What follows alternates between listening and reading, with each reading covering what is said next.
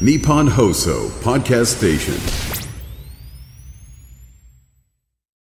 今週は東京都医師会副会長で八王子の精神科平川クリニック院長の平川博之さんをお迎えしまして社会問題である依存症について伺っております。まああの昨今ねオーバードーズといった問題。そうですね。小学生であるっていう、ええ。びっくりしますよね、えええーこれはまあある意味の薬物依存物質依存ということになるわけですか？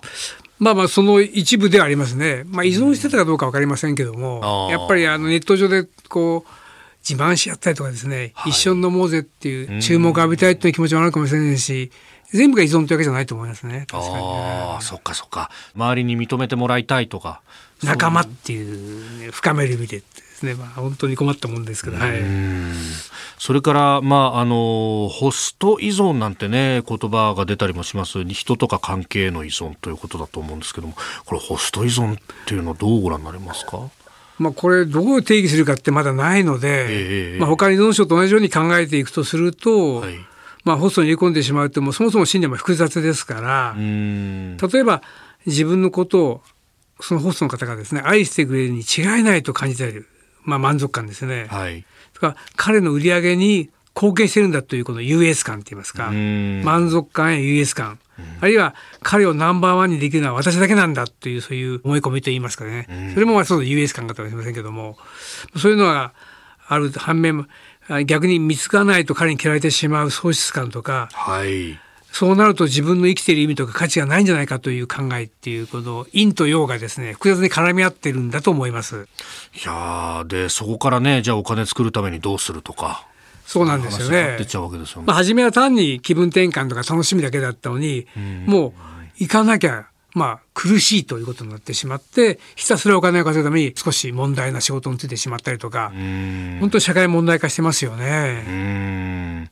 これまあまあホスト依存だけでなくて依存症の方に対してっていうのはこれどう接するのが基本的にはいいんでしょうか？共通するのは、頭ごなしに叱ってはダメだということですうね。ん叱って治る、怒って治るものではございません。脳に回路がもう出来上がっちゃってますから、はい自分の意思じゃコントロールできない人に、意思でコントロールするなんて無理ですよ、そんなこと。だしっかりしろとかいうのも意味がそないですねけですか。らまあ寄り添うと言いますか依存する前からの関係も大事ですけども、はいもし依存症になった時にもあ辛かったからだねと。本人楽しんでるわけじゃないんですよ。うん。酒飲みは飲んで楽しいですけど、はい。アルコールは決して飲んで楽しいわけじゃないですよ。苦しいから飲んでるわけであってはあ、ですから苦しいんです本人は。だその辛い気持ちに共感することが大事ですよね。うん。辛かったねっていうことから話し始めることが大事だと思います。コツコツと、まあ今よりマシになればいいんじゃないのぐらいの気持ちで寄り添っていくことが大事です。まあ例えばどうしてもベロベロに酔っ払う時に文句は言っちゃいますけどもベロベロに酔っ払う時に文句言ったって本人全然覚えてませんから、はい。シラフの時に、まあ、受け入れる形での話し合いでしっかり話すことが大事で。もうそれこそ飲んでしまってたら、もう出てっちゃってます。旅に行くでもいいしとか食事行くとかほっといたらまだいいですよなんか。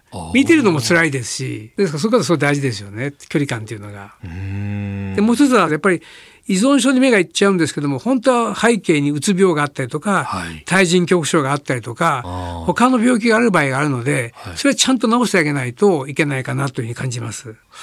でまあ結構ね最近は若い人でも依存症なんじゃないかみたいなことが言われますけれどもこの辺どうですか？やっぱ早くからケアするっていうのは大事ですか？そうですね。できればあの教育って言いますか、あのヘルスリテラシーって言いますけども、健康教育っていうものが僕はまだまだ日本じゃ足らないと思うんですね。小学校の頃からこういう薬物の問題とか、あるいは肥満とか運動の大切さっていうものをしっかりあの伝えていかないと、成人になってからなかなか難しいかなと思います。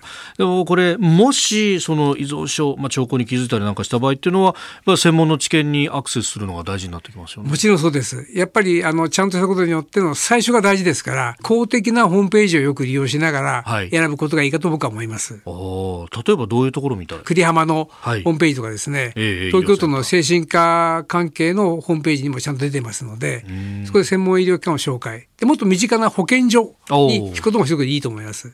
厚厚労省にもそういうホームページがございますんで。あそうなんですはい。ね。うん。えー平川クリニック院長平川博之さんでした。先生一週間どうもありがとうございました。ありがとうございました